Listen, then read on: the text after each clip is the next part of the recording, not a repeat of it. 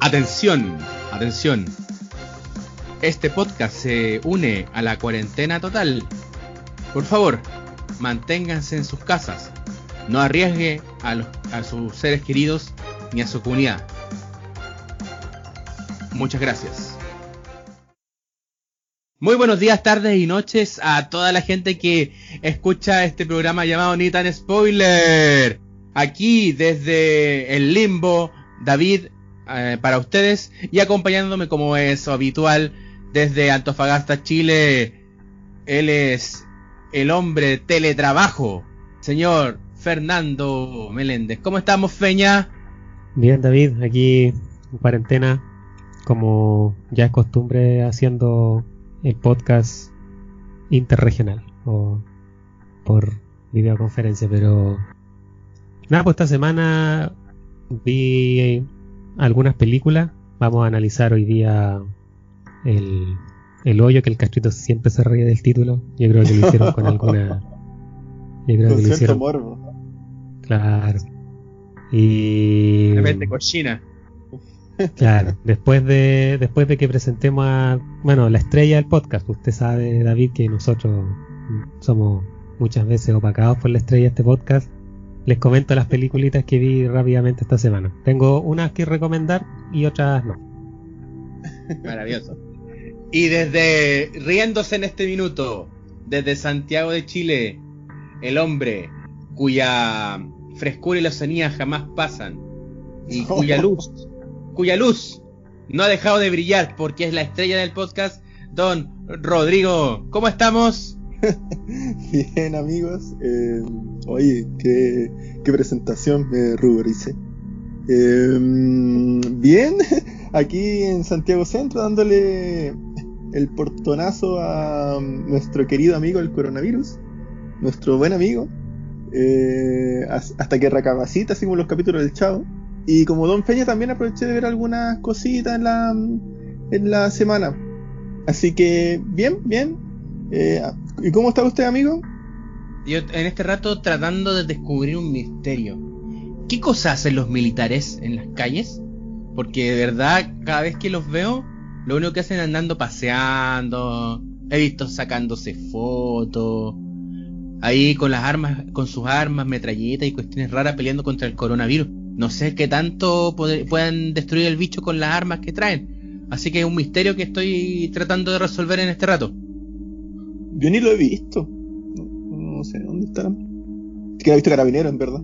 Porque, bueno, cuando tengo que salir a, a, no sé, a comprar algo, tengo que sacar es- este permiso que se hace por comisaría online y no he visto a nadie. Nadie fiscalizando. Sí, es como que hasta los delivery siguen funcionando, ¿no? Sí, los curaditos se tomaron la calle, no está todo igual.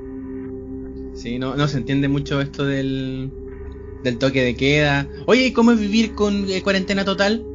¿Cambian algo? Es que yo creo que es muy similar a lo que ustedes están llevando. En verdad, no sentió la diferencia de la cuarentena total a la cuarentena que llevaba antes, porque la que llevaba antes igual trataba de, de no salir. Y la de ahora también, lo mismo, no, no salgo. A menos que sea, no sé, un- una o dos veces a la semana para ir al, al supermercado a comprar cosas para cocinar en la semana. Eh, pero nada más que eso, así que no, no he tenido mayor eh, diferencia que seguramente la que tienen ustedes. Así que cuando apliquen seguramente el tema de, de la cuarentena ya, me imagino que no van a notar mucho la diferencia, a menos que ustedes estén saliendo, que me imagino que no. Por supuesto que no. Yo creo que hay, alguien que siempre sale. Que no vamos a echarle no vamos a echarlo al agua. Porque puede que las autoridades estén escuchando este podcast. Don Peña, ¿usted amigo ha hecho la cuarentena o no? Sea sincero. Say the true Rose. Sí, se echa la cuarentena, si estoy más aburrido en la casa.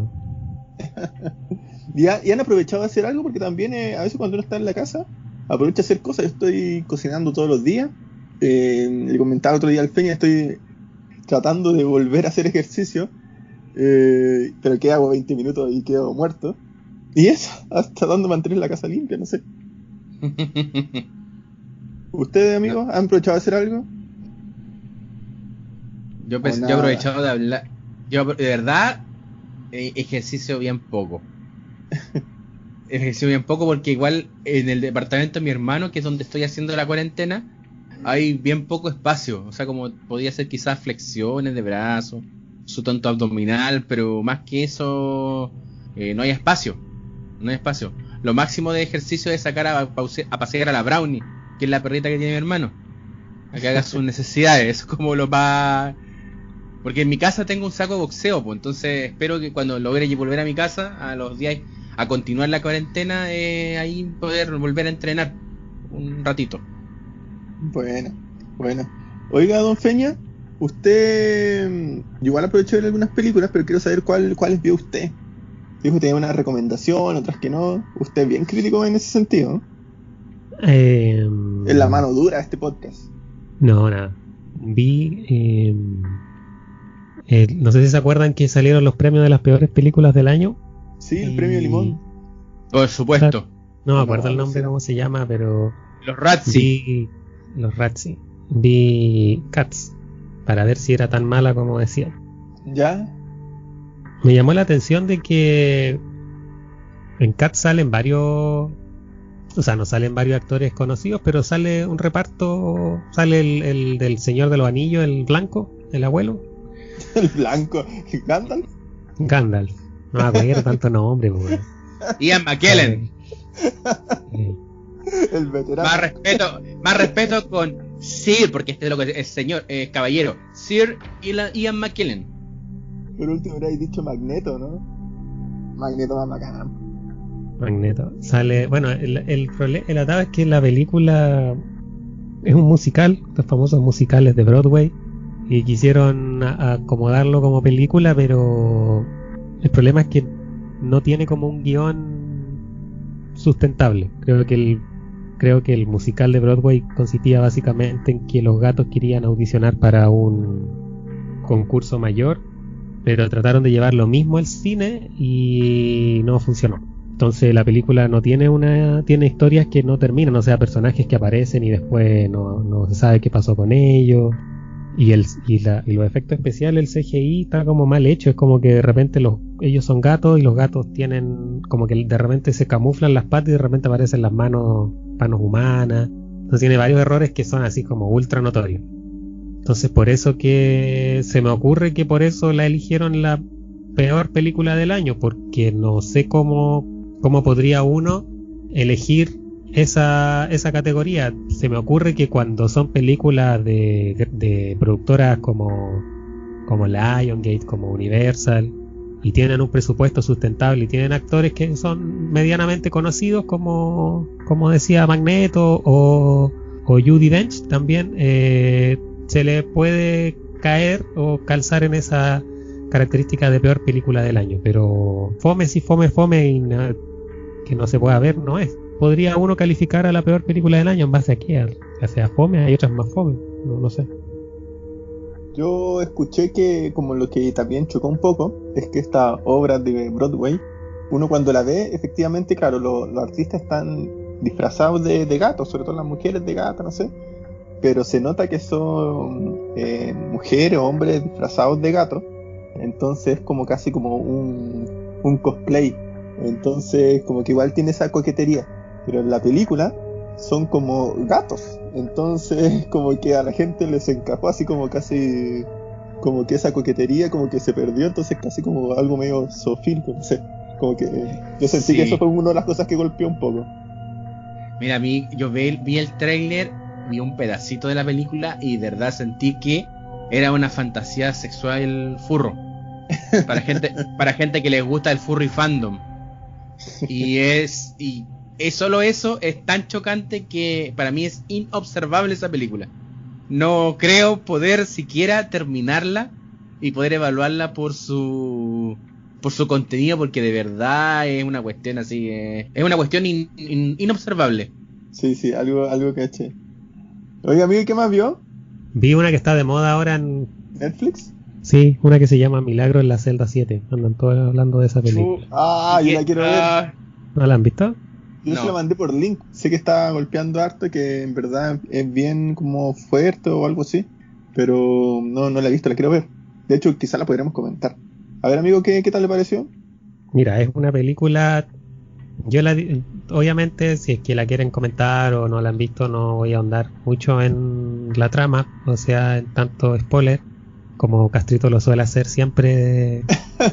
no lo voy a hacer no spoiler, no hacer lo que hace Castrito. Me hizo acordar a películas como Unbreakable de ¿cómo se llama la ex esposa de Brad Pitt? Angelina Jolie. Ella hizo una película que se llama Unbreakable y hay una película india que se llama Cafarnaún mm, que desde mi perspectiva la primera parte de la película la si bien es una película triste muchas veces los directores caen en exagerar la tristeza como que se ve un poquito como, como exacerbado, como exagerado, como mucho. A veces no es necesario tanto.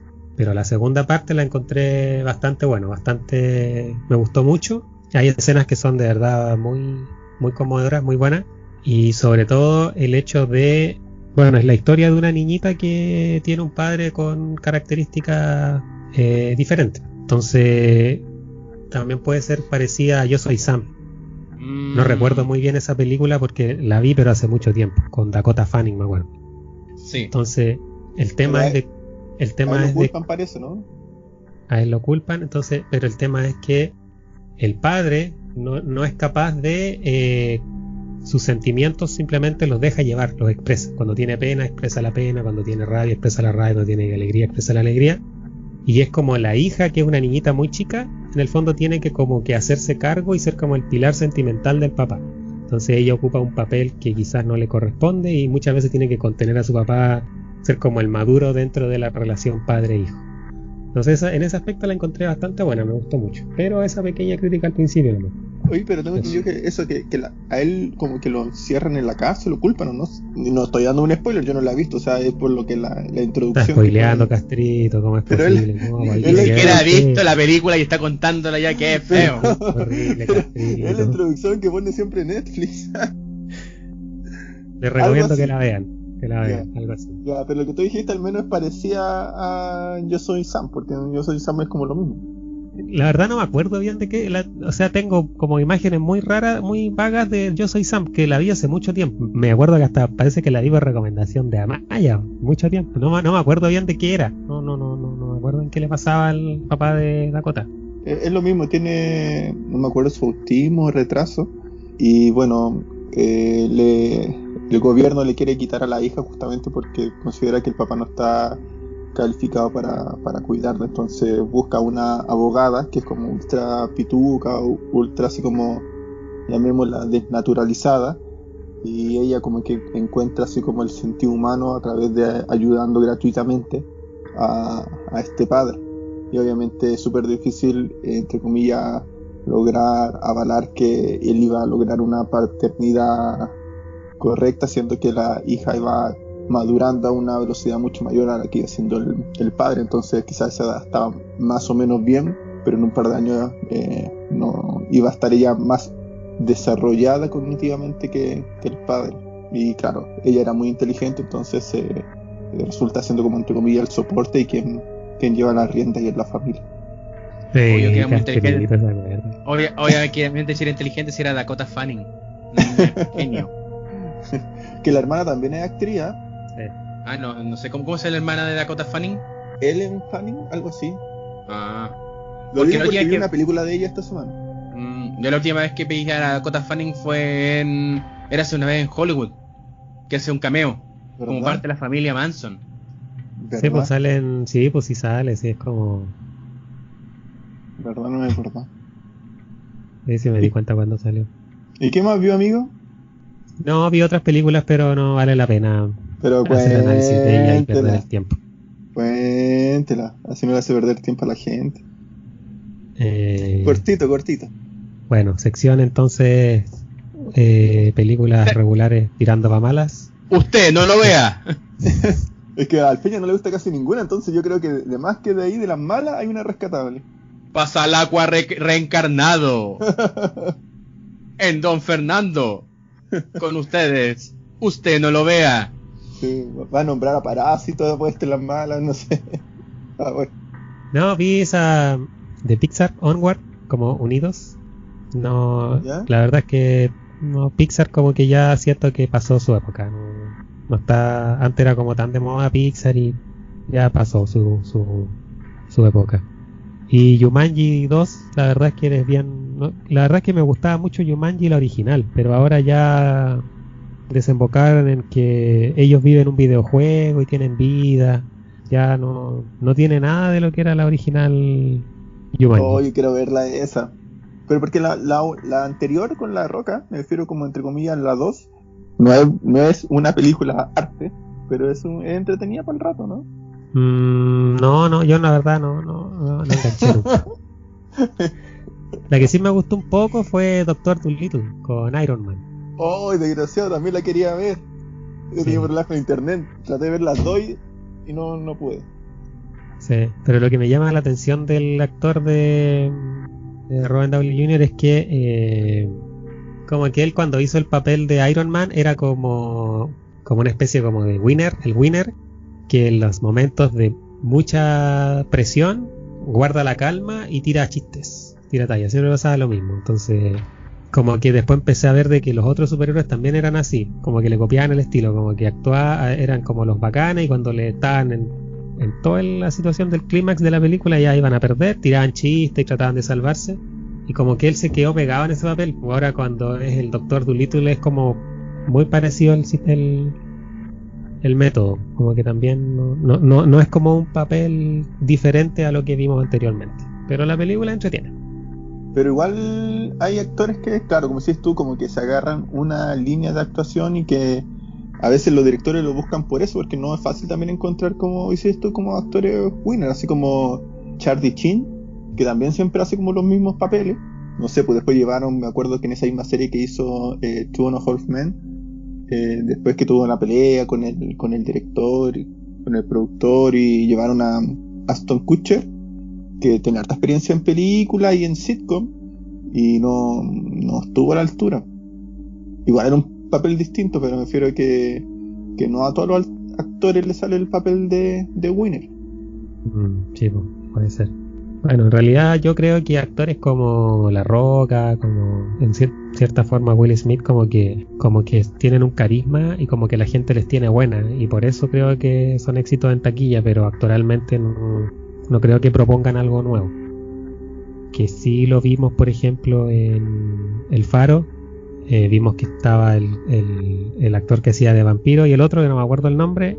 Y él, a pesar de tener una harta carrera en cinematográfica, desarrolló un, un papel que no le habíamos visto anteriormente. A eso me refiero. ¿Y eso? Sí, mira, yo yo voy a ser breve en lo que vi. Esta vez sí. Que en realidad vi la vi las recomendaciones de- del Feña de la semana pasada ¿Ya? y me quiero detener en, en Guns Akimbo. Ahí Oye, la película buena.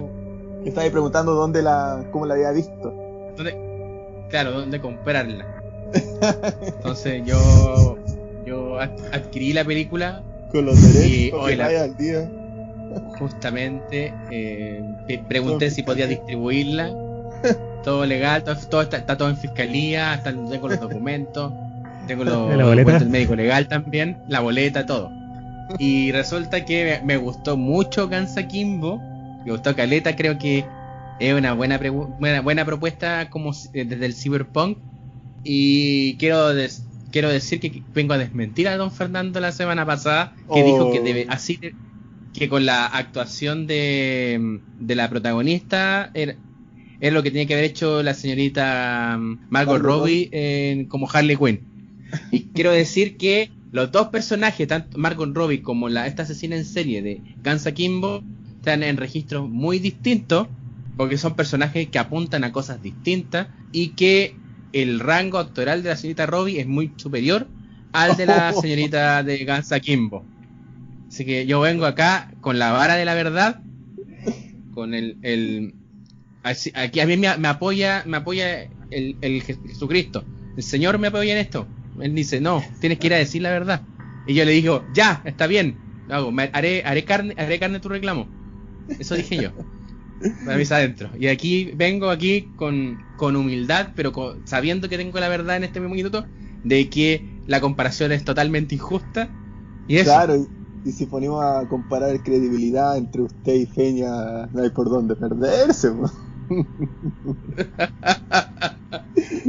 Oye, un paréntesis entre medio. eh, bueno, ahí respecto a lo que dice Amaya, yo creo que Castrito va a tener que ver, eh, Ah, dirimir respecto a su opinión. pues, pero a todo esto estaba viendo que salió el tráiler de Train to Busan 2. Se llama Península, así que por si acá. Oh.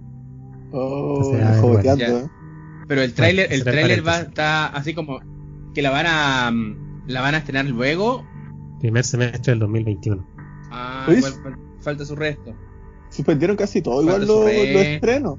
O sea, los que no son series los suspendieron casi todo. El Rápido y Furioso y, un, pa- y varias más, la, no sé, la, la de Scarlett Johansson con Marvel también, todos lo suspendieron para el próximo año. Porque obviamente es un desastre en ventas si es que lo tiran ahora, este año. Sí. Varias grabaciones Bueno, y capaz que acá los genios, capaz que acá los genios abren los cines solamente para que la gente vaya a ver películas Marvel. a mí me voy a derivir a básica a favor de Feña, ¿eh? si sigue así. Hoy está No, bueno, si que estoy viendo estoy el tráiler de como- la película y se ve buena. weón. Está viendo películas, viendo un podcast. Sí. Oye, y hay una película que ya sabía que iba a salir en algún momento, pero eh, está, no me acuerdo el nombre de la productora, pero está sacando una película de, de clasificación B que se llama Corona Zombies. Me Y está él-. Me está No. Es real, es real. Va a salir pronto una película que se llama Corona Zombies. Me imagino que va a tener una, una trama profunda, actuaciones, actuaciones sublimes, locaciones, no tiene nada. Actúa Will Smith, es el protagonista. Jaden Smith también en el co- coco protagónico, deleitándonos con sus con sus aptitudes actorales. La roca No, ahí también en ¿y el reparto. La Roca eh, hace de zombie. Hace de virus que se vuelve bueno. Ah, claro, po, el coronavirus se vuelve bueno, se, mu- ahí muta y se vuelve bueno y se transforma a gente en zombie. Ese es el final de la película, el spoiler. Claro.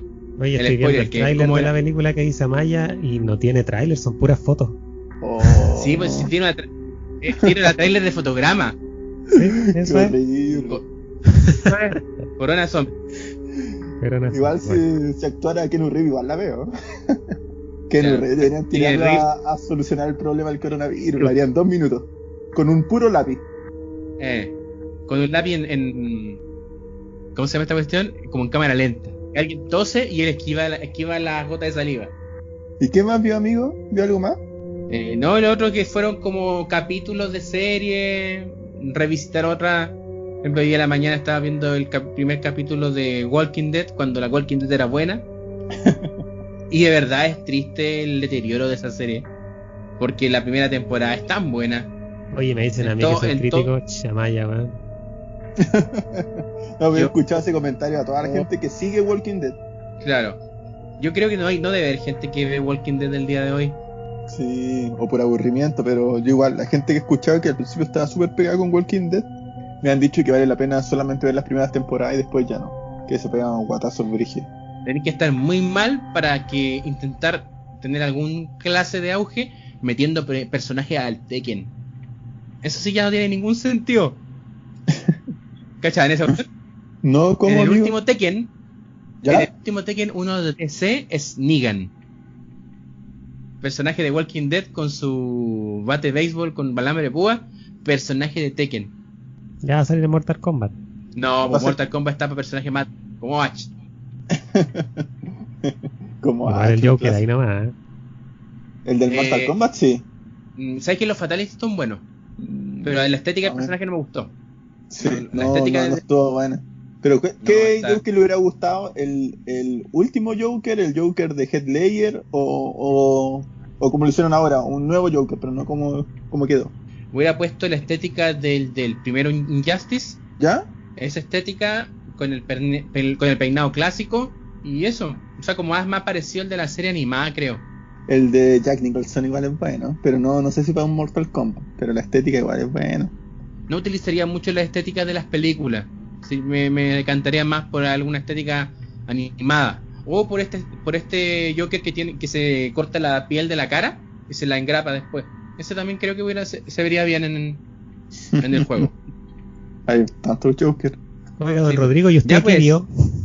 Ah, yo que vi. Está pasando viola. Eh, Estoy pasando viola. Me gusta ir low perfect.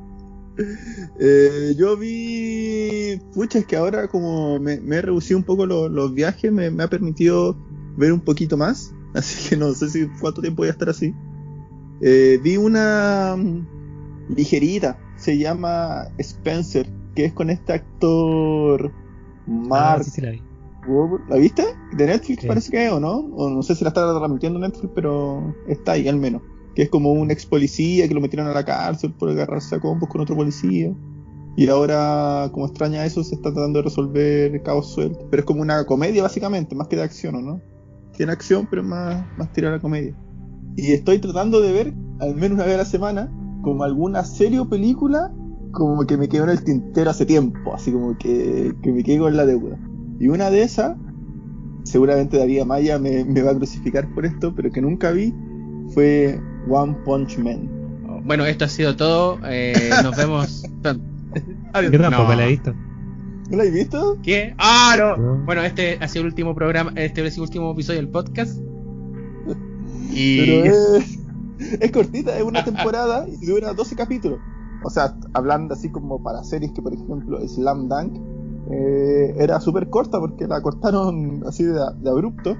Esta, no sé si la co- cortaron abrupto, no sé, yo- a lo mejor de ahí David Amaya tiene información, no sé si era un, un cómic que a lo mejor duraba más, pero en este caso duran 12 capítulos y en verdad la historia no varía mucho del primer capítulo al capítulo 12. Es un, es un loco que, que es casi como un Kenu Reeves, solo que se hizo súper fuerte y le gana a todos los locos con un golpe. O sea, como que el, el nombre de la serie resume toda la serie, así como que con un combo mata a todos los locos y en verdad nunca sabemos todo su poder porque mata a todos con un, con un golpe.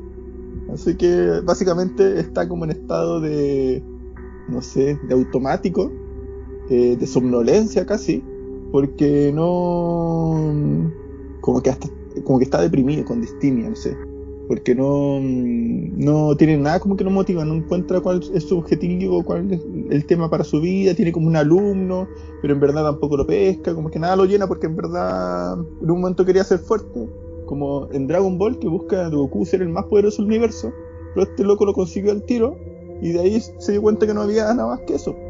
Así que eso, ya lograr eso, ya lo como que lo deprime, como que no ver que no hay nada más allá de eso. Es que eh, yo creo que precisamente este- el encanto de One Punch Man es ese.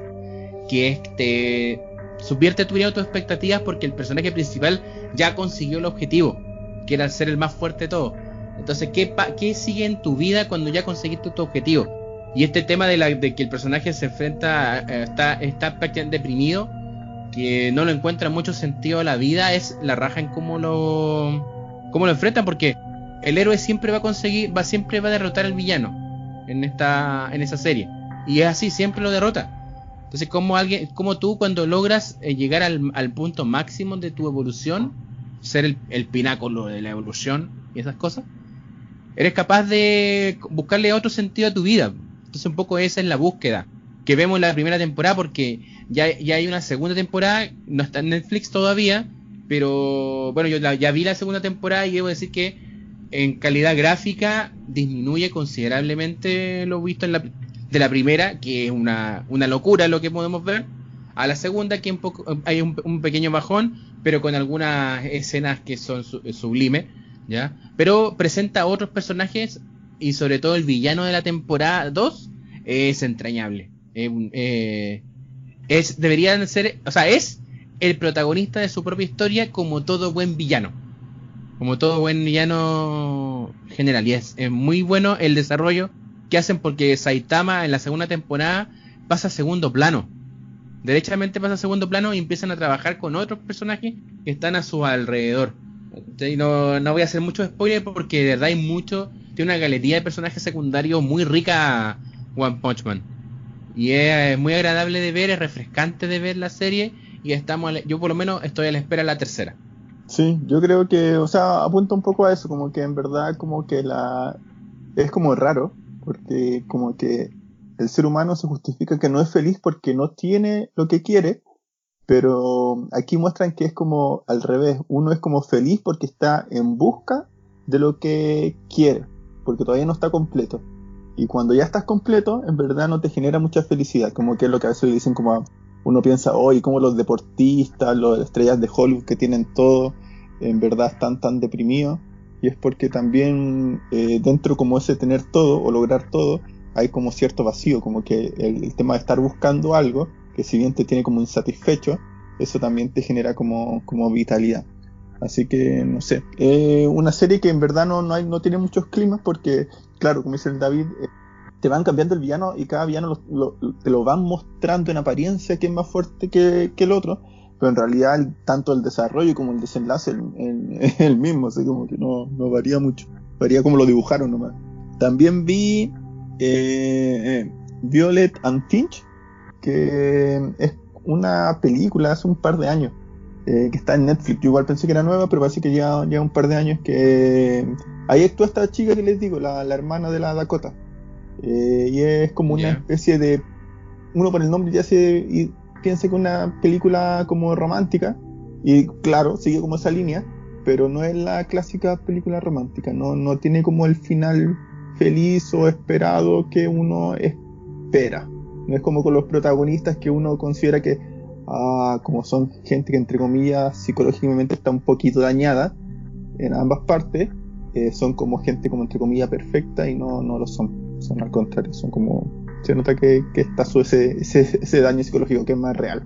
Y otra que vi es como una película documental que se llama Las cartas de Van Gogh que es de un es como una película que está que es como animada, que está hecha como en formato como de pintura, es de un cartero que eh, quiere dejar entregar una carta de Van Gogh que un año posterior a que se haya suicidado y bueno ahí trata casi se vuelve como como policía y, trata de, cachar cómo en verdad murió Gogh pero eso eso vi no, no vi más que eso esa de Van Gogh igual la vi yo ¿La carta Van Gogh? ¿La viste?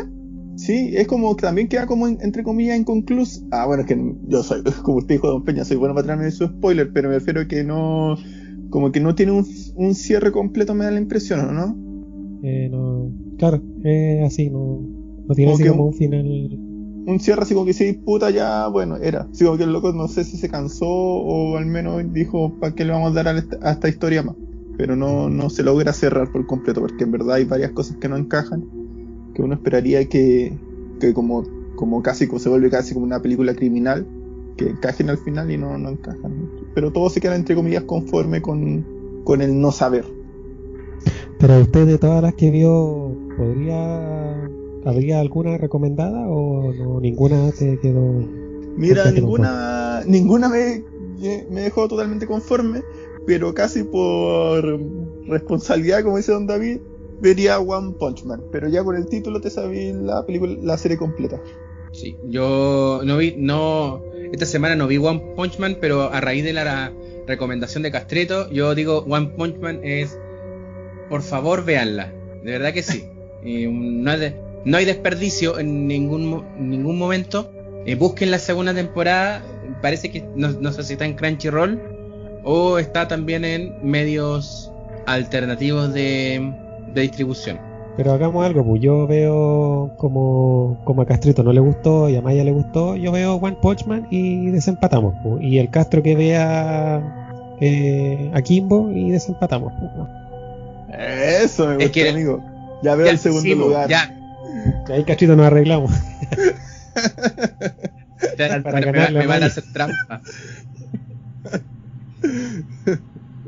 ¿Sabes, Castrito? un mojito y estamos. un mojito y arreglamos. Una hamburguesa y estamos. Miren, miren cómo son.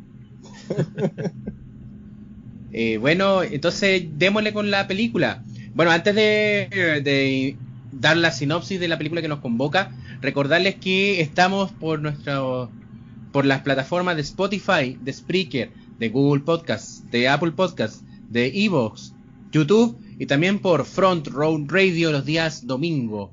Así que, Feña, ¿nos podrías contar la película que vamos a conversar el día de hoy? Sí, David. Eh, ¡Oh!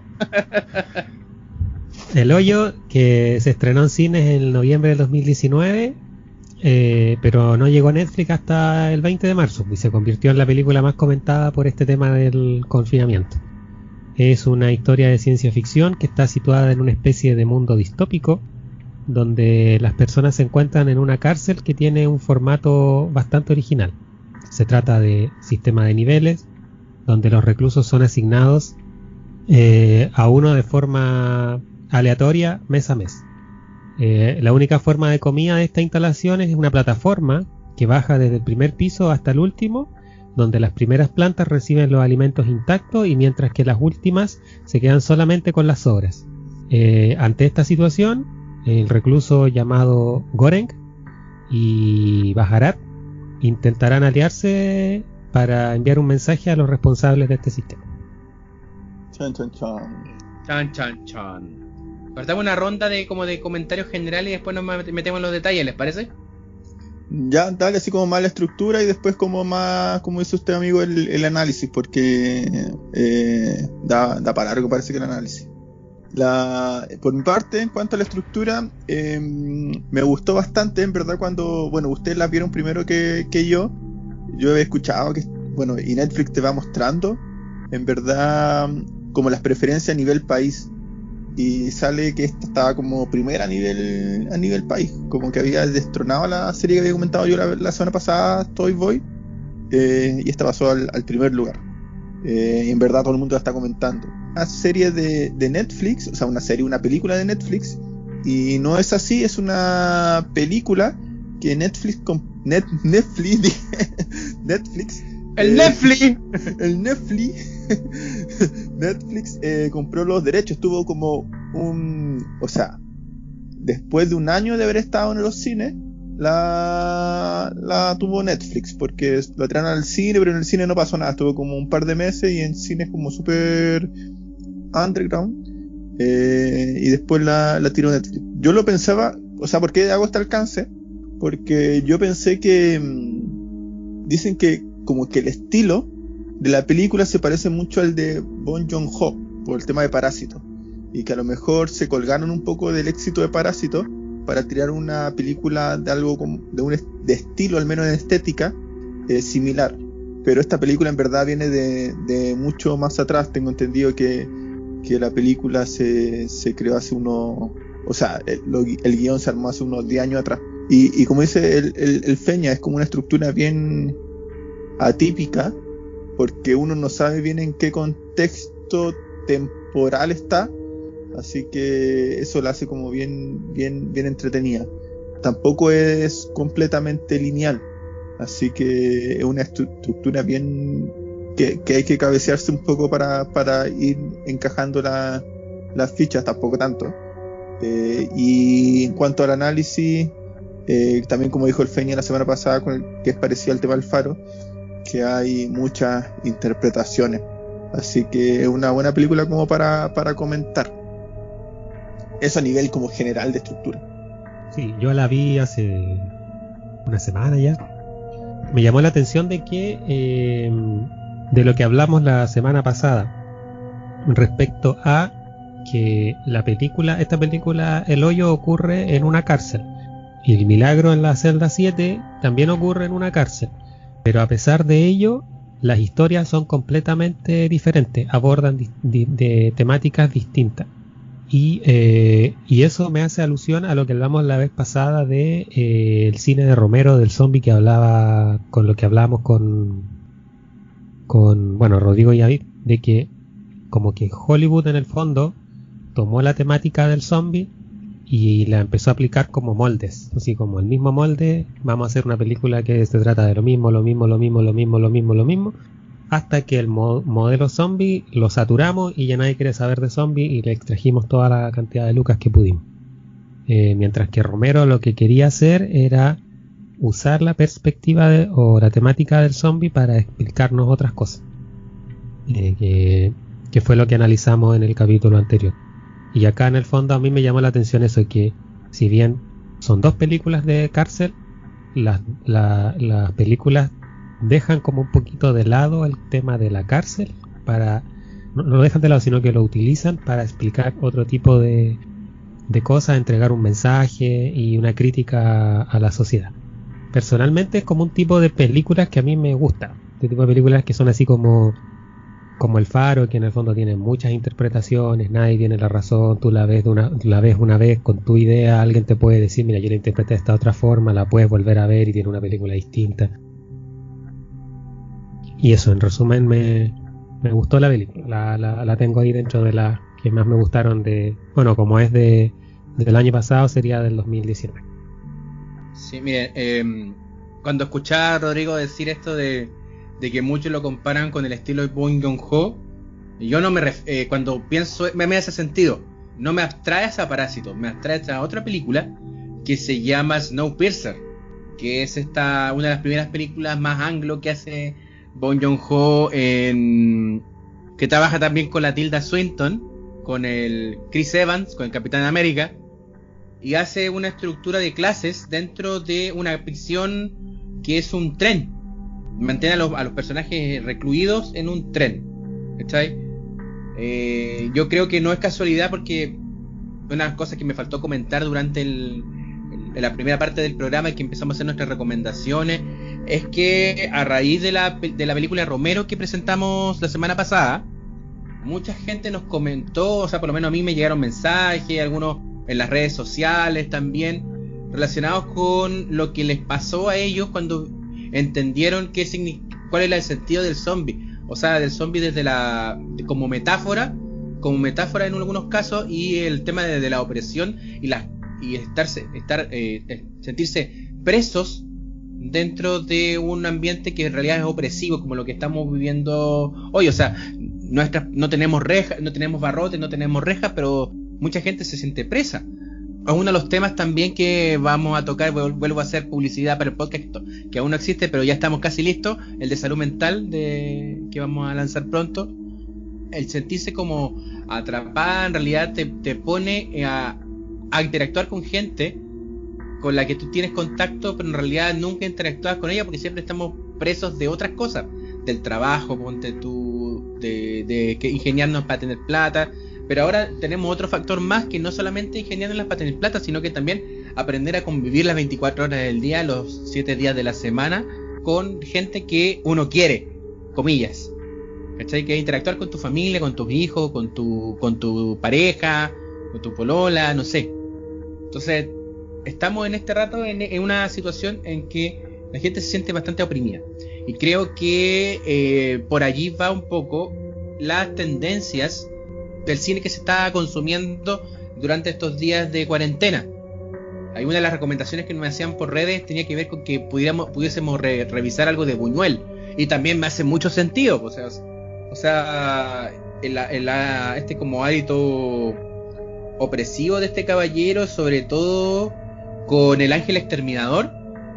Yo creo que también es una película que, bueno, lo vamos a tener que revisar, ver en pauta, pero que también es algo que lo que se puede conversar que tiene que ver con qué saca de nosotros el, el encierro. ¿ya? Y creo que esta película, de hecho hay, una, hay alguien que hace una crítica del, del hoyo y me hace mucho sentido y la comparto, que creo que el título en inglés es mucho mejor que el título en español, porque el título en inglés es la plataforma y lo que moviliza el debate, el, el, el debate y la acción no es el hecho de estar en el hoyo, sino qué simboliza, qué representa la plataforma, la plataforma que trae la comida. Eh, creo que eh, dentro de las ideas del hoyo eh, ya están en el cine, ya, han dado vuelta en otro aspecto. quizás tiene bastantes metáforas un poco evidentes, pero agradezco que sea que sea así porque la propuesta que hace que hacen los españoles en este caso me da la me da un sentido de, de efectividad. Es muy efectiva. Y allí también yo creo que eh, de nuevo se cruza con lo que mencionaba Rodrigo recién eso que recuerda mucho al cine de Bong Joon-ho porque Bong Joon-ho pone cuando pone sus cartas es para que a la gente le resulte evidente las problemáticas sociales, o sea, el aspecto sociológico del, asunto fílmico que estamos, que estamos presenciando. Entonces, a mí me gustó el hoyo, la película. Iba ahí súper bien. Es imposible Eh, no lo que pasa es que, lo que, lo que- lo que pasa es que necesito hacer aclaración por- porque en este podcast tenemos a alguien que de verdad tiene unas perversiones y que no se aguanta, no se aguanta, no se aguanta nunca. Nosotros desde el colegio tenemos que decirle por favor, contrólate, gobiernate. Y no. Y empieza Bueno. con R. Y empieza con R. De Su apellido Fernando. empieza con C. Fernando.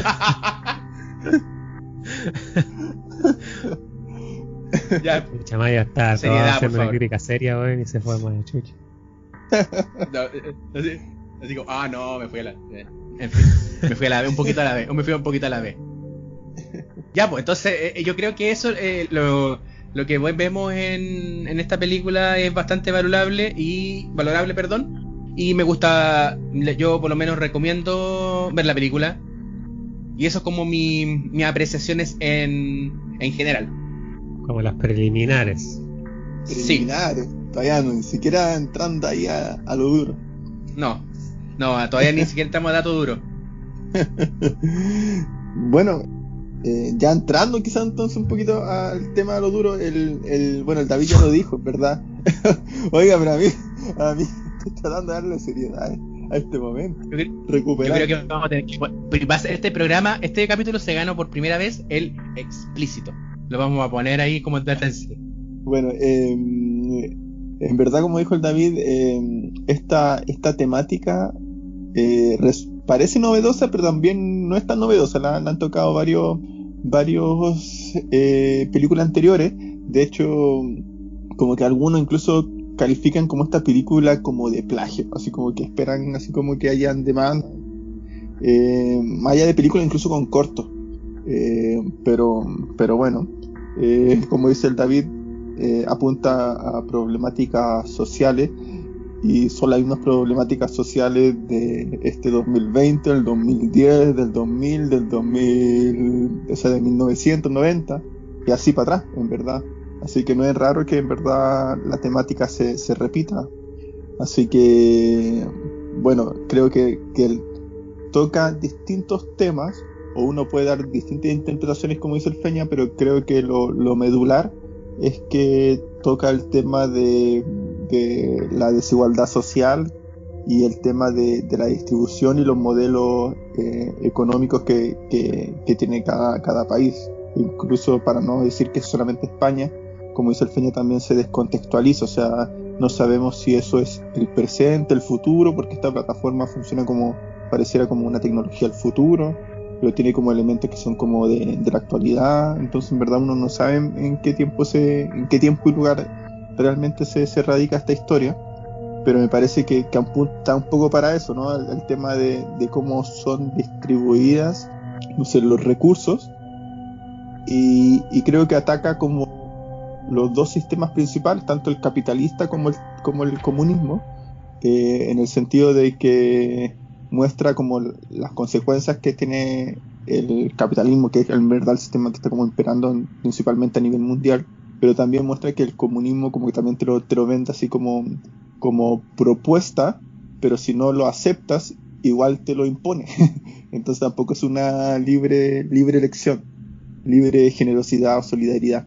Así que creo que ahí genera un poco de, de debate o, busca plasmar su, su, ¿cómo se llama? Su, su propuesta a esta película.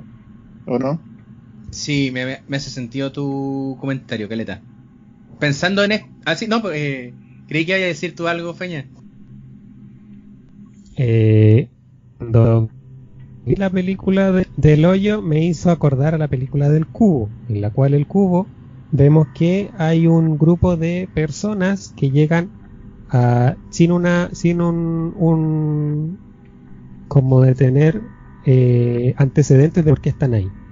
Entonces ellos tienen que trabajar en conjunto para lograr la salida y en el fondo eh, descubrir qué, es lo que está pasando en ese ambiente. Eh, si, sin embargo, tienen que trabajar bajo el sistema de trabajo bajo presión o en una situación de crisis. A medida que se van conociendo, van encontrando ciertas pistas y, conociéndose entre cada uno. se generan en esos ambientes eh, que cuando trabajamos bajo presión o, en crisis tratamos de salvarnos nosotros y, a los que queremos y al resto muchas veces eh, podemos dejarlo a su, a su voluntad o a su merced o tratamos de joder al resto. Por lo tanto, eh, ellos encuentran que los cubos tienen unos numeritos y, y como que asumen de que son números primos y por lo tanto había una persona que era como muy experta en matemática, empieza a hacer cálculos con números primos y empiezan a ir avanzando por los cubos. Después se dan cuenta que no eran números primos, sino que eran coordenadas. Y resulta que supuestamente la persona más indefensa dentro del grupo de personas que habían era un físico, una persona muy inteligente, pero que tenía características diferentes, por lo tanto, él era el único que podía interpretar esas coordenadas y encontrar la salida.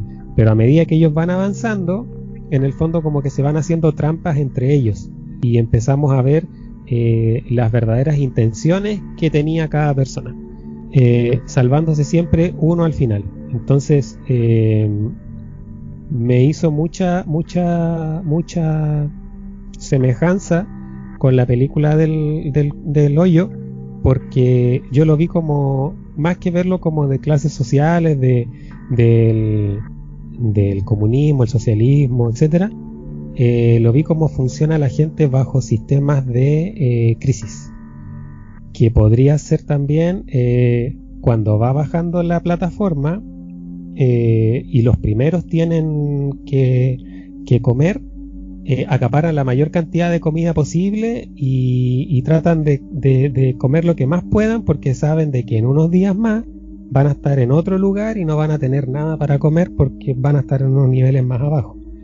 Y me hace mucha semejanza también en la actualidad cuando lo vemos con la gente, por ejemplo, ahora en situaciones, la situación actual de pandemia también es una situación de crisis y la gente también actúa de esa forma. O sea, vamos al supermercado y vemos que la gente lo primero que hace es que pesca todo el confort o pesca todos los útiles de aseo y trata de llevarse todos para su casa y dejar el resto, no importa, me da lo mismo y no deja ninguno. Entonces ahí tuvo que, tuvieron que reglamentarlo y decir ya cada persona va a llevar dos confort o va a llevar ciertas cosas. Yo lo vi como por ese lado, más que como, como por el tema de la, de, la situación política en ese ambiente. Eso. Eh, yo quiero entrar a analizar el piso cero. En la, plata, en la plataforma, voy a, voy a decirle la plataforma y no el hoyo en la plataforma. Mejor el hoyo. Como hay un. Ya, en el hoyo. En el hoyo hay una serie, una serie de pisos. ¿Ya? Y como decía los chiquillos, en cada uno de los pisos la comida va, va, van quedando las horas, las horas y las horas y las horas y las horas. ¿Ya? Pero resulta que hay un piso cero. Y en el piso cero te muestran que, los, eh, que es como una especie de comité que está encargado de generar toda la comida que está en la plataforma y en lo, cada uno de los platillos, eh, algunos, el plato favorito de algunas de las personas que están, que están recluidas dentro de esta, de, este, de esta prisión, ¿ya? Entonces, y el, lo hacen con una, un nivel de pulcridad, con un nivel de hasta de la presentación que uno no puede creer el, el tema del detallismo que tiene la gente el piso cero considerando lo que va a pasar con los platos desde el piso 1. O sea, eh, les entregamos a ustedes la sociedad, todo esto y ustedes ven cómo se reparte. ¿Ya? Obviamente, obvio, que, van a que si entendemos el, comportamiento de las personas, hay personas que van a tender a acaparar más que todo y, el, el motor de ese acaparamiento no es el hecho que tú tengas el poder para poder acaparar, sino que es el miedo. Es un miedo y casi eh, ese miedo está de la mano con casi una promesa de que vaya a pasar la mal más adelante. Entonces tenéis que aprovechar en el momento en que estáis bien. ¿ya? Y por eso que todos estos personajes de la plataforma más alta empiezan a acaparar y comer y comer independiente y, y comer todo lo que sea posible. El sistema genera mecanismos rudimentarios para castigar en el caso de que tú tomes más de lo que necesitas. Porque en ningún momento te dicen que en la, cuando te llega la comida tú tienes que comer una cierta porción. No, tú consumiste lo que más pudiste y cuando terminaste de consumir, se baja. Y no te puedes quedar con nada más. pero no hay un sistema de repartición equitativo, por así decirlo. Porque tampoco, y eso también yo encuentro que es un acierto de, del hoyo, es no decirte cuántos pisos son. Siempre especular. Siempre especular con qué hay más allá en cuánto, cuánto hay más bajo. Porque en realidad nosotros no tenemos mucha conciencia de quién está más abajo. De hecho, voy a contar una historia que ocurrió, no sé, no me acuerdo si ya la había comentado en el podcast o se las había dicho a ustedes nomás, pero allí va, que yo creo que grafica muy bien esto. En el año nuevo, este año nuevo, me fui a Plaza de Revolución un rato con mi hermano, con mi familia, fuimos a ver qué, qué pasaba ahí. Y resulta que en un rato, un rato eh, ya estamos, que como que nos íbamos a ir, entonces mi, hermano se juntó con unos amigos dijimos vamos a comprar. Yo estaba con mi agüita, estaba tomando agüita y llega una persona que yo no, ni siquiera la registré en mi campo visual y me pide, pide un poco de agua. Yo caché después porque cuando seguía avanzando me, me comentaron hoy andaban, andaban pidiendo agua y yo la verdad es que no ni siquiera registré a esta persona en mi campo visual ni auditivo nada. ¿Ya? Vuelvo, volvemos y resulta que esta persona estaba manteniendo relaciones sexuales con otra. Allí. Y en plena plaza. Son dos personas que vivían en situación. Una cosa así. Son dos personas que vivían en, una situación de... viven en situación de calle. Dos personas que estaban altamente alcoholizadas. Y hay una de las, de las certezas que tienen las personas alcohólicas a, ese, a un nivel de alcoholismo severo, que es que no pueden tomar agua. La pregunta es, ¿por qué si sabiendo que ellos no pueden tomar agua estaban pidiendo agua? Y la respuesta que me doy yo es para hacerse el aseo. Porque imagínate el nivel de, ruptura de tu dignidad que tienes que pedir agua a la gente para poder hacerte el, aseo, para poder mantener relaciones sexuales con alguien. ¿Cachai? Entonces, después cuando ya pasa esta cuestión y registro a estas personas haciendo, haciendo el, copulando, puta me sentí como el hoyo. Porque imagínate cuántos, cuántos yo, cuántas, cuántos, cuántas personas pasaron ahí con una botella de agua o con algo para que estas personas tuvieran un mínimo de dignidad antes del acto de amatorio. Y que más encima lo estaban haciendo de manera pública porque no tienen dónde hacerlo. Esto es algo que están, puede llegar a ser tragicómico de ver es sumamente fuerte porque nosotros de verdad como sociedad no registramos y, e invisibilizamos al otro que está ahí. Y eso es lo que pasa mucho en esta película. O sea, ¿qué tan abajo llega el hoyo? No lo sabemos. ¿Qué tan, eh, qué tan desfavorecida es la gente que está más abajo? No lo sabemos.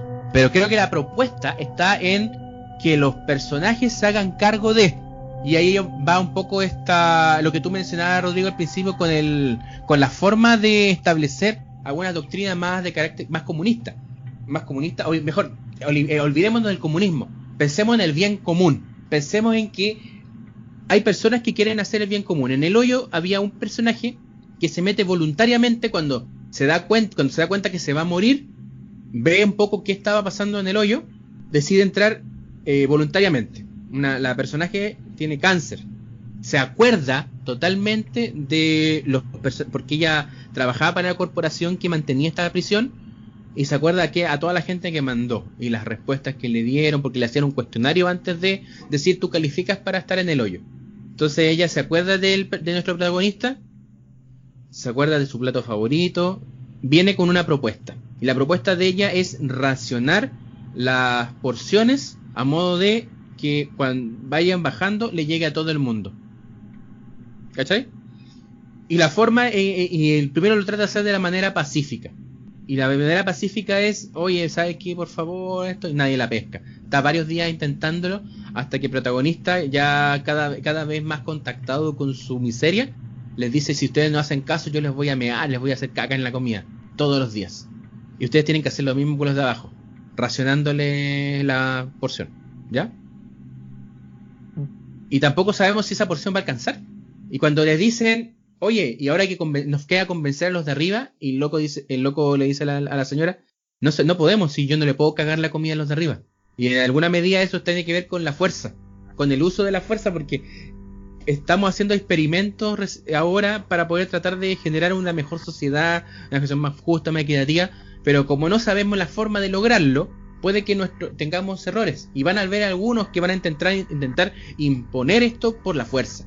Si llegamos a imponer por la fuerza, de alguna u otra manera vamos a caer en los mismos errores de los que la gente que criticamos. Cualquier absolutismo es caldo de cultivo para el fascismo.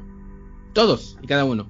Y creo que es deber de cada, uno, de cada uno, de cada uno de los movimientos sociales, de la gente que está haciendo, cosas este, en este tiempo, sea del partido que sea, es, poder visualizar esto. Los personajes entienden de que para que el sistema cambie necesitan hacer algo ellos. Y eso tiene que, ese mensaje tiene que ser lo suficientemente potente y evidente para que llegue a las cúpulas más altas. Y también ellos hacen un intento. Tienen, eh, hay sangre de por medio para este intento, un intento que es de, lo más pacífico, o sea, de lo más bonito, mandar un plato, porque como, como les mencioné al inicio, el piso cero estaba muy preocupado de que los platos sean perfectos. Y resulta que eh, ellos tratan de mantener una panacota perfecta, inmaculada. Pero se encuentran en el último piso, cuando ya casi con su misión cumplida, de que hay una niñita que tiene hambre. Siento que en el hoyo no pueden haber niños. Entonces, ¿qué hacemos? ¿Mandamos el mensaje o le damos de comer a la niña? Entonces ahí siento que está este, este cuestionamiento en cómo en cómo hacemos girar la rueda de otra manera o cómo hacemos una nueva propuesta de modelo de funcionamiento de la sociedad. ¿Qué opinan ustedes? Bueno, yo, como ustedes molestaron al comienzo, me caracterizo un poco por, lo, por tirar mi, spoiler, pero yo creo que es difícil un poco también eh, analizar la película sin tocar el, el final. Y de hecho, yo creo que para escuchar este podcast tienen que haber visto la película, porque si ya viéndola genera como tantas dudas por tantos temas abiertos como dice el Feña, eh, sin verla, yo creo que estamos hablando chino. Y creo que el final, como dices tú, es otro tema que como nuevamente dice el Feña, eh, em, es ultra abierto. Muchos dicen que, que este plato que tú comentaste, por una escena que aparece al medio, efectivamente llegó al final, pero las personas que dirigen todo esto no, no entendieron el mensaje. Y como que yo creo que eso, eso porque ellos se, cuando les llega la panacota, como que sienten que, o piensan que la devolvieron porque había un pelo en la panacota, y en verdad no fue así, era porque era un mensaje, así como cuidar ese plato, y muestra como la, la total desconexión de quienes dirigen con quienes son dirigidos. Eh, Pero ojo, eh, espérate, ¿puedo hacer un paréntesis? Sí. Al piso cero nunca le llegó la panacota. Eh, Esa fue una escena. No, es una escena que muestra el, tema del perfeccionismo para los platos. Pero es el mismo plato, es la misma panacota. Eh, si la ah, sí, pues, es la misma, sí, sí, es la misma panacota, pero la panacota no, no sube. Es la panacota antes de que baje la del pelo. Bueno, ese también es un tema abierto, porque, porque eh, en verdad con el final hay, hay muchas dudas. Algunos, porque como dice el, el, David, para en el piso 333, que dicen que algunos que tienen un tema religioso, porque sería como el tema como la casi bestia, por el tema del 666, pero otros dicen también que es el número de Dios, porque el número de Dios supuestamente es el 3 y el 7 por algo es el 666, porque es como eh, 3 veces 6. 3 veces imperfecto, exactamente. Lo, perfecto dentro de lo imperfecto. Entonces 3 veces 3, al igual que 3 veces 7, también sería lo perfecto. Pero aún así muchos dicen que, que este personaje eh, seguramente murió, al igual que su compañero, tras eh, uno de los ataques que tuvieron. Eh, porque de hecho la niña que supuestamente era la hija de esta, de esta señora que estaba también adentro, eh, no coincide tampoco con la edad porque llevaba como seis meses adentro y supuestamente llegó embarazada eh, y la niña claramente no tenía más, tenía mucho más de, un año de, vida, tenía como cinco, siete a lo menos. Y de hecho cuando llegan estaba como en perfecto estado, siendo que estaba en el último nivel donde no, no llegaba absolutamente nada. Así que, y, y eso también es, raro porque supuestamente si ellos tenían guardada la panacota, eh, cuando uno, como decías tú, cuando uno guarda un alimento, el cuarto cambiaba drásticamente de temperatura, o subía mucho o se congelaba mucho, lo cual no pasa. Entonces, entre lo que dice el Feña, que en verdad da para muchas interpretaciones, que era real, que era ficticio, que era alucinación, que no. Eh, y creo que un poquito lo, que da abierto la, la ¿cómo se llama? La, película, de, decir en verdad qué pasó. Yo tengo entendido que el director tenía considerado otro final y lo cambiaron a, último momento para que para darle como un final como más, más esperanzador pero en verdad es súper abierto eh, deja mucho la interpretación si es que uno no tiene como información al respecto o no, sabe en verdad cuál qué dirección le quería dar el, director yo concuerdo ahí con lo de con lo de Rodrigo porque como vimos que en la película del Faro eh, son tantas las interpretaciones que cada uno puede verlo de distintas formas e incluso no verlo desde una forma lineal. Porque, claro, el tema, como dice David, de la panacota se refleja antes de que hay un pelo y creo que hay un... El, el, jefe de, de, esta cocinería que está en el piso cero empieza a buscar de quién es el pelo y encuentra que es de uno de los chefs y lo, lo reta, qué sé yo.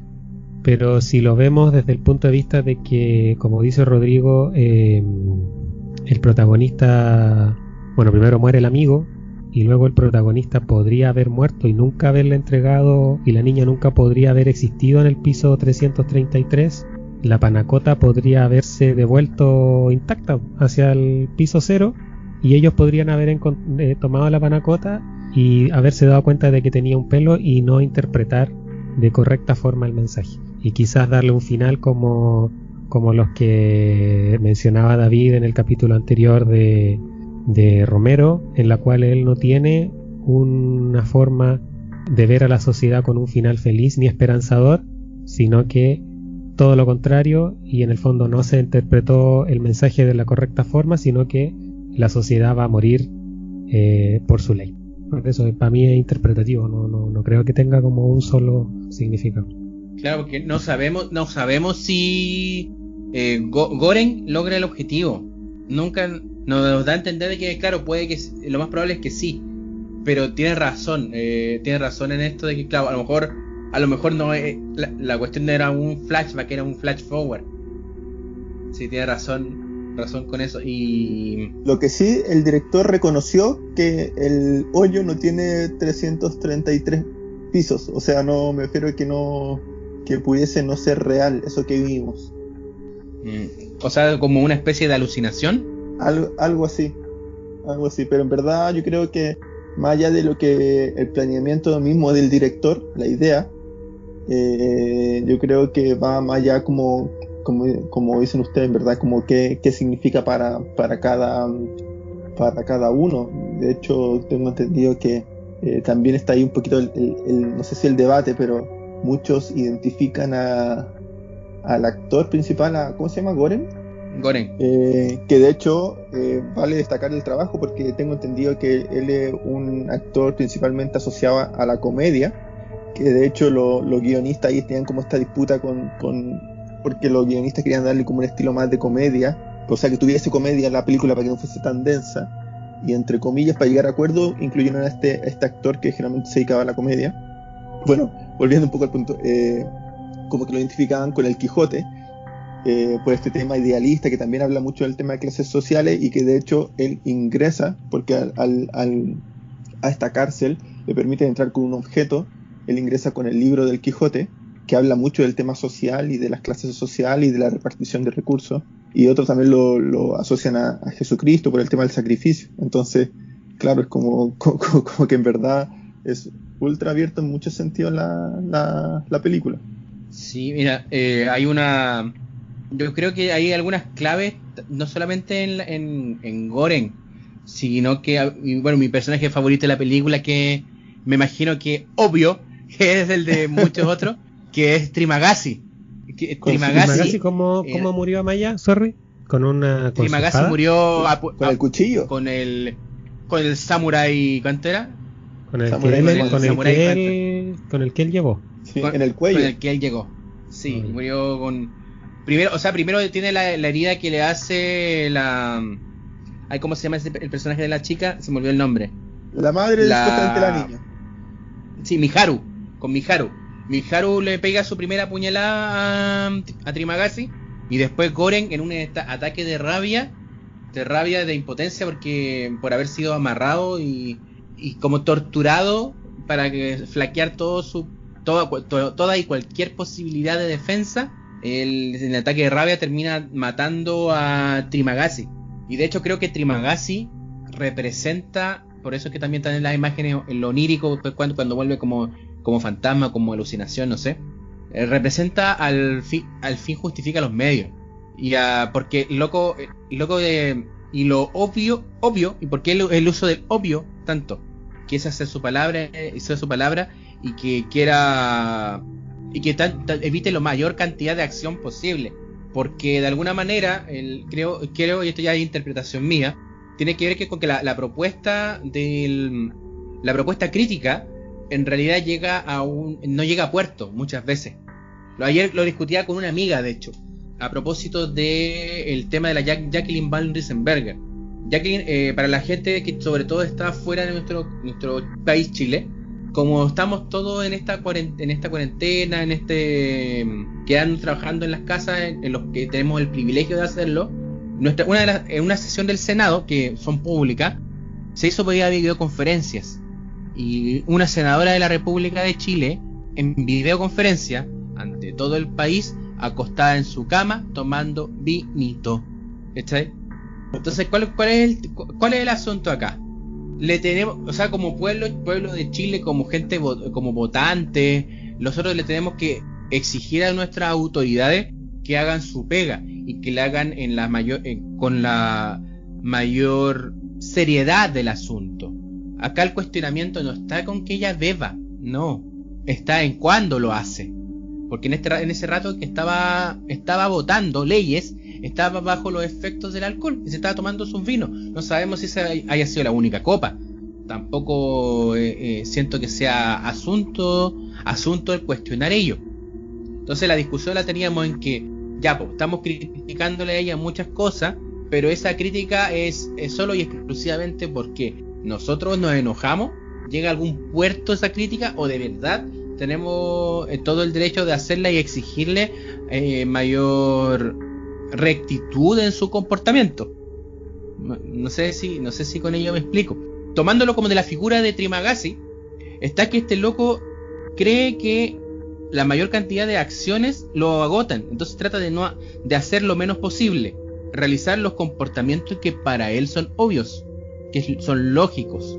Y para él lo lógico es que si el fin es sobrevivir e irte, tenés que hacer todo lo posible. El tipo es muy frío, en su accionar, pero es muy lógico. Si tú quieres sobrevivir y estás en un lugar que no hay comida y tienes un animal, en este caso un ser humano, ahí los, los animales vivimos comiendo. Y, ninguna persona puede vivir 30 días sin comer. Pensando que el otro mes, el otro mes porque ellos estaban en los pisos eh, con cambios cada mes. Entonces en ese mes no sabías que si al siguiente iba a estar en un piso más bajo y tampoco ibas a estar a tener comida. Ahí lo lógico es alimentarte del otro, si quieres sobrevivir. Y no comértelo en tiro, al, entero, al tiro. ¿Cachai? Entonces, el personaje es, es muy lógico. Y hay dos personajes que hablan, eh, que están eh, como cercanos al canibalismo. Porque el otro cercano al canibalismo es lo que pasa con esta señora que les comentaba, que déjenme ver el nombre, y no me acuerdo el nombre del personaje, que es Imogiri. Imogiri cuando pierde las razones de por, cuál, por los cuales vivir, que es su perrito, y queda en un piso en el cual no va a llegar comida, y entiende que ya no tiene la posibilidad de poder compartir y racionar la, la, comida del resto, decide suicidarse y así darle alimento, evitarle el cuestionamiento siquiera al personaje de Goren para que pueda comer. Es el mismo hecho lógico, pero uno desinteresado por porque ella tiene la esperanza de que él logre generar el mensaje que cambie, que cambie el funcionamiento de la plataforma, que cambie la, cómo funciona el sistema. Y el otro no, el otro, el Trimagasi busca mantenerse solamente. Como también hay personajes como Bajarat que tienen esta intencionalidad de salir del sistema y confiar en la bondad del resto. Pero cuando tiene la posibilidad de salir, alguien le dice caca literalmente en la cara. ¿Cachai? hay gente teniendo la posibilidad de ayudar, no lo hace. Porque estáis más pendiente de lo tuyo. ¿cachai? Y es, y es una pareja. Eso también es interesante porque vemos que muchos de los compañeros y compañeras del, en los distintos pisos son desconocidos, que se conocieron ahí. Pero arriba tenemos una pareja. ¿Se habrán hecho pareja durante el, su transcurso en el hoyo o habrán llegado como pareja? Eso no lo sabemos, pero mantienen una relación sentimental, una relación sexual a la base. Se dejan llevar por las pasiones. Entonces, eh, es como bien... bien eh, y me pregunto, si esa pareja llega a estar en los pisos más bajos, ¿cómo va a sobrevivir? No lo sé. Eh, amigo, asociado un poco a lo que usted dice, también el tema de la distribución de recursos, hago ahí un poquito la, pregunta. Creo que la, la, película sí es positiva en cierto aspecto, como dice el Feña, tiene como un estilo más de Romero, donde, donde muestra que en verdad no todos son cuentos de hadas o no todo final puede ser perfecto, porque la, en verdad la realidad no es así. Pero yo creo que da, da luces de, de ¿cómo se llama? De, de un espíritu más optimista, en el sentido de que tanto un país como una familia, una pareja, no sé, es un, es un sistema. Y con, con el David tenemos la suerte de ser, de ser, psicólogo. Y uno tiene el optimismo cuando trabaja con, familias, con, como con grupos, de que mm, los temas se pueden arreglar si se modifica la, la dinámica y si está el interés de modificarlo en realidad.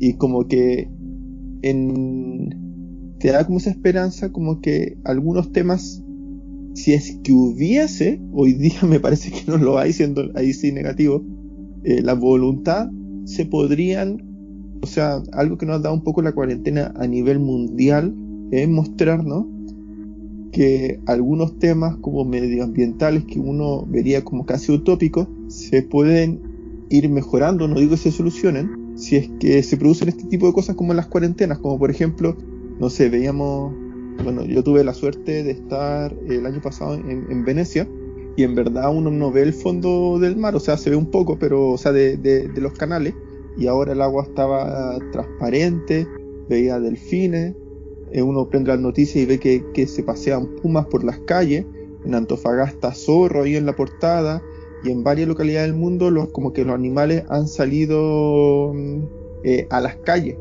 y de hecho salió también esta semana de que la contaminación del aire ha disminuido notablemente en Santiago, que es una comuna súper contaminada, por el tema justamente de la cuarentena. Entonces, lo que voy yo es que quizá muestra un poco esto, como que lo que nos pasa hoy día, el que muestra la película, como esta obligación de tomar ciertas medidas, nos muestra que por el otro lado lo que pensaban que estaba perdido se puede ir recuperando un poco, pero también nos deja así como que la, la, interrogante o la problemática de que si estas medidas se tomaran de manera más sutil, no así tan drástica como una cuarentena que obviamente genera un impacto económico a nivel mundial, eh, pero si fuesen más sutiles se podrían ir equilibrando estas otras problemáticas que tenemos, que en verdad son problemáticas súper grandes, como el tema ambiental, el tema, el tema de la fauna y flora eh, en general, no solo marina ni solo, solo terrestre. Eh, pero como que nos muestra eso, que, que hay un tema como entre comillas de voluntad y de querer hacerlo y de sistema, de dinámica, que nos hace por un lado, para mantener ciertas cosas, eliminar otras. Eh, y quizás se podrían equilibrar, se podría reorganizar, mejor dicho, la, sociedad para que eh, se pudiesen cubrir y no cubrir completamente todas las, todas las problemáticas. Sé que eso le plantea a usted, compañero.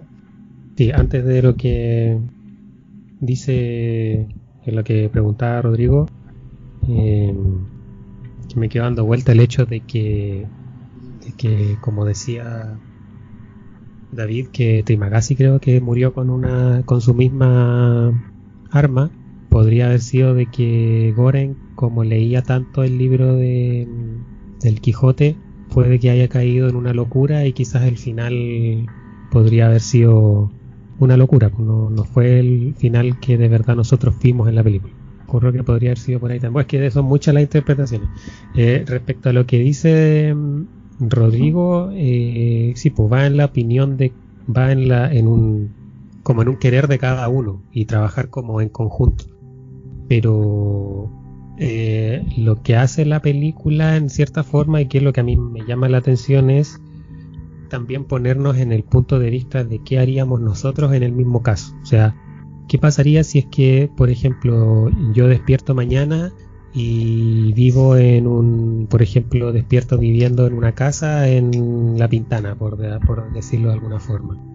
Eh, y después vivo ahí eh, un par de días y después me quedo dormido, despierto y ahora vivo en eh, Las Condes o una población de por ahí. Creo que quizás puede ser de que al vivir en Las Condes o, o en Vitacura, qué sé yo, y despierte, no sé, pues, por ejemplo, en una mansión gigante con muchos autos y con, con piscina, con nanas, qué sé yo, haría yo el sentido de preocuparme de la gente que vive en la Pintana o, en poblaciones más vulnerables o me dedicaría a pasear en los autos, a sacarme fotos, a nadar en las piscinas, a comer harto, qué sé yo. Es como, como qué haría yo en ese lugar. Hacer TikTok. y... sí, pero en el fondo, ¿qué, qué haría uno en, en la situación en esa situación cierta forma de crisis o extrema.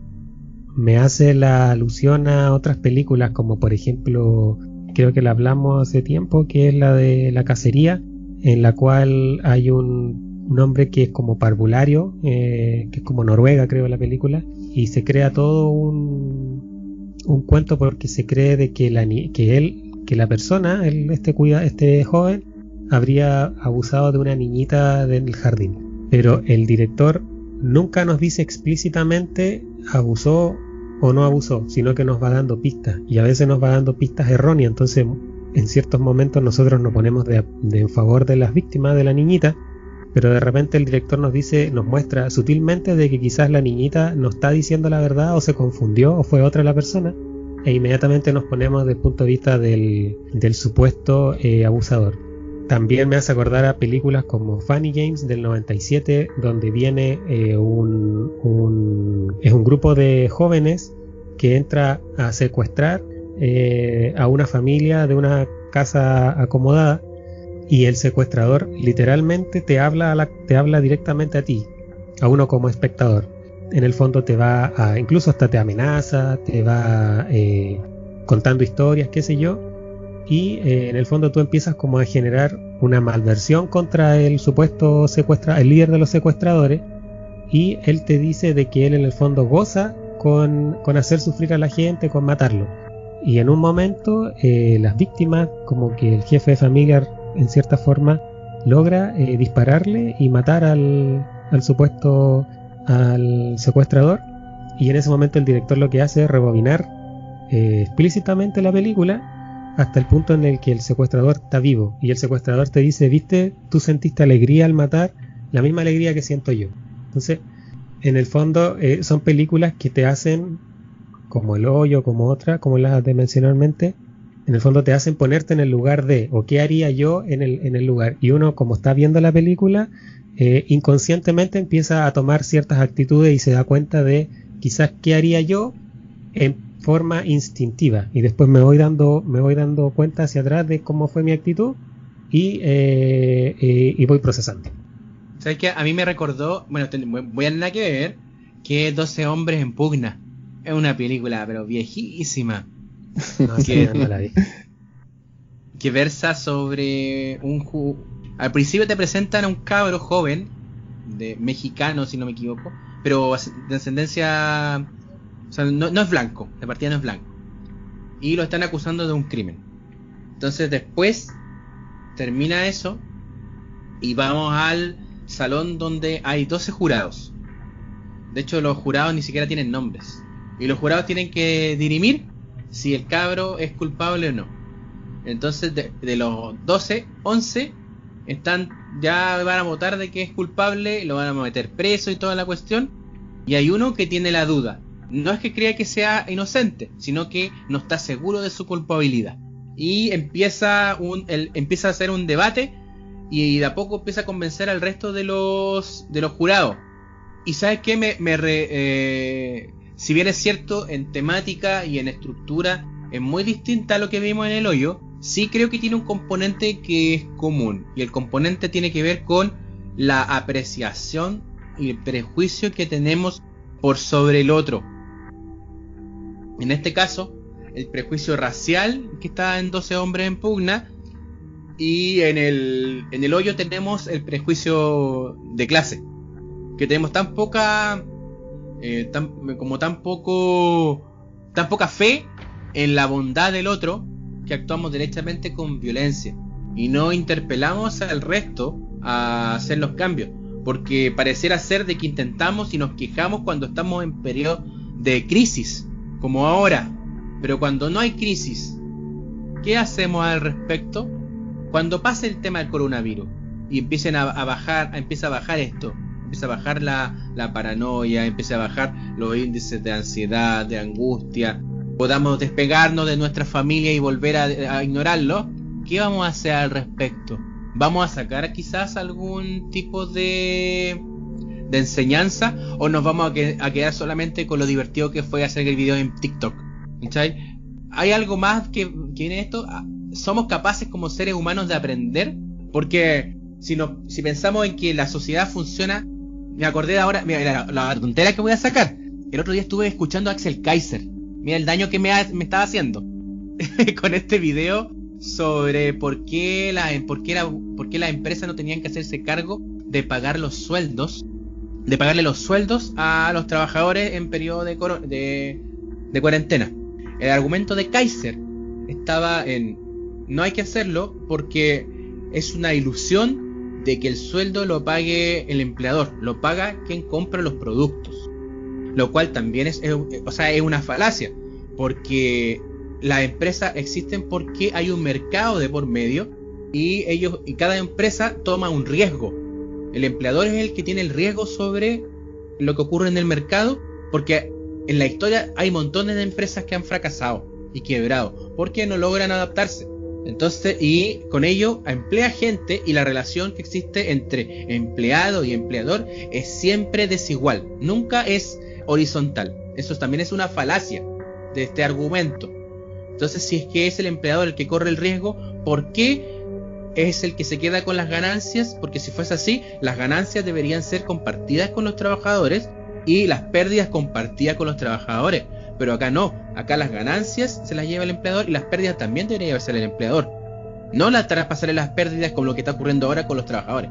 Entonces yo siento que ahí está un poco el, el problema de la falacia que, que, que trata de explicar este, este niño, niño Kaiser. ¿Cachai?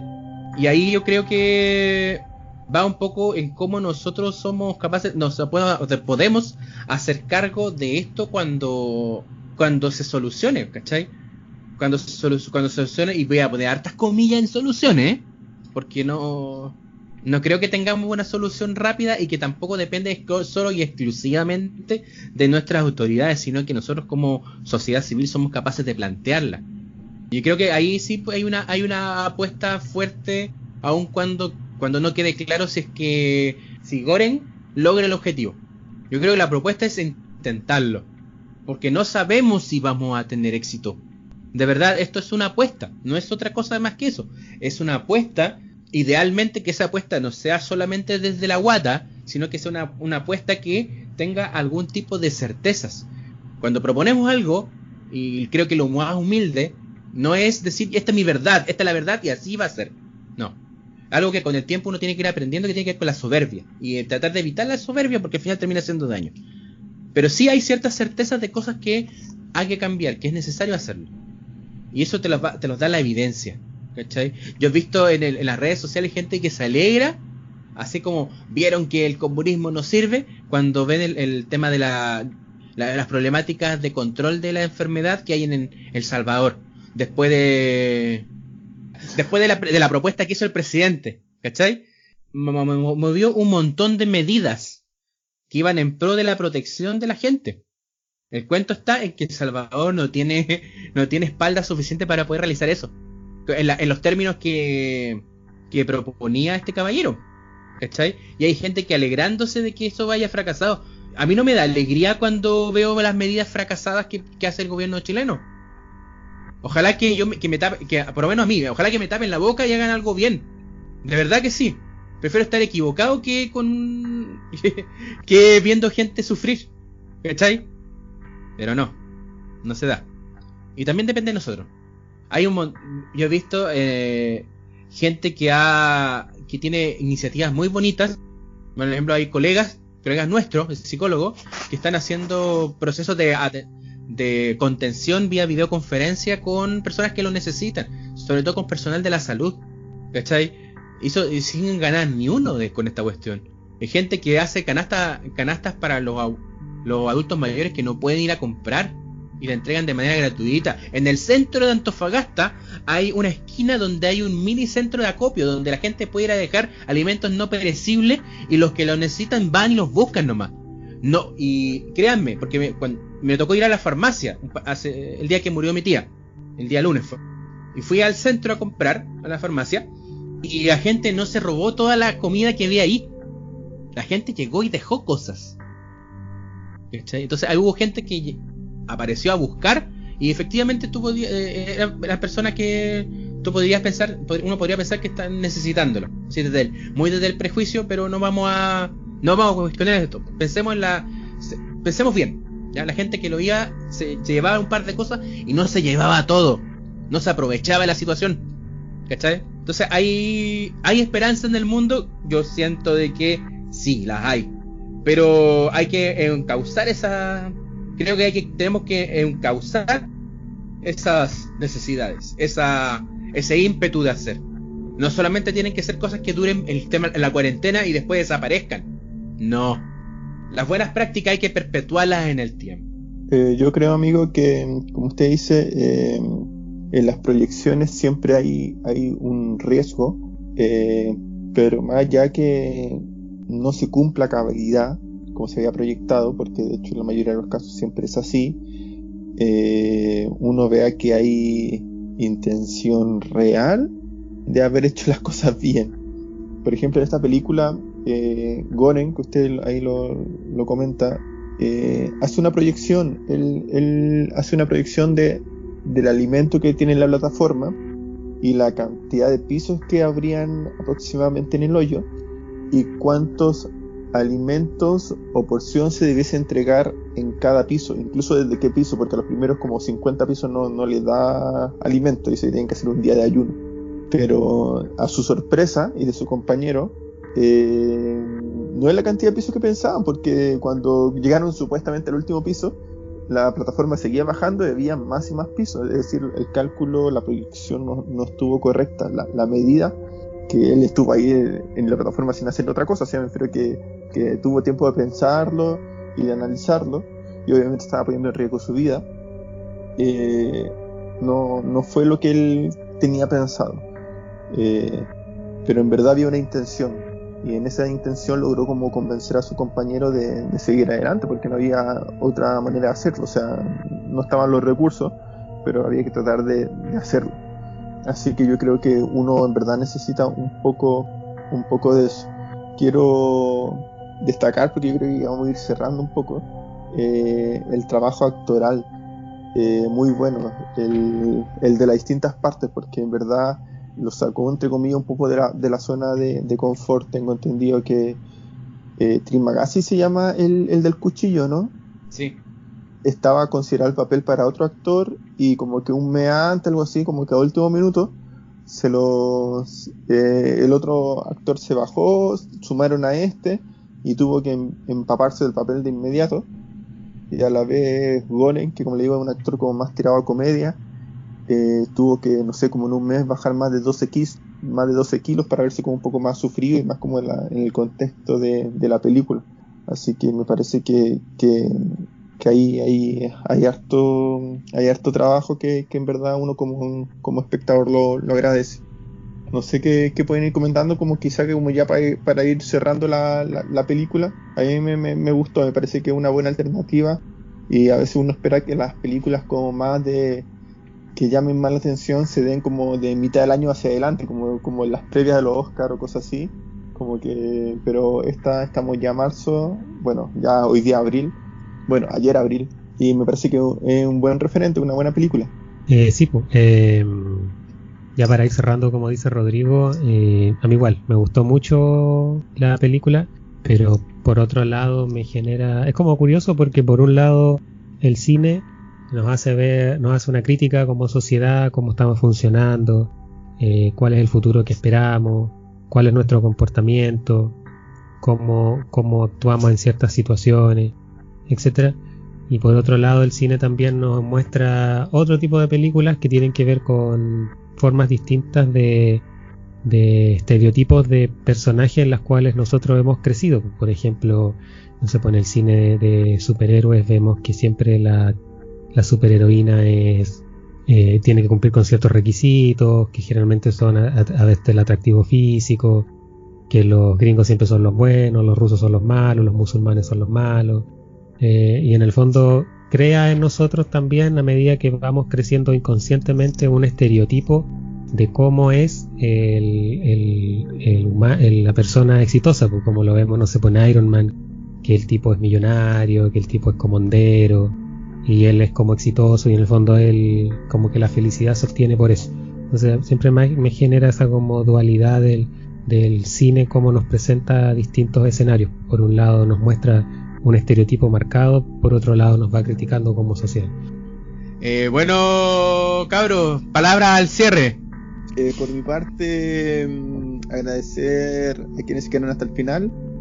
Eh, y bueno, desearles una buena semana y que tomen las precauciones y cuidados dentro de lo posible a quienes puedan, porque hay algunos obviamente que tienen que salir a trabajar y que en verdad no, su contexto no se, lo, no se lo permite, pero a los que puedan, o dentro de su campo de acción, que tomen los resguardos y, y eso, y que nos escuchen en nuestras distintas plataformas que contó ahí el, el David al inicio del programa.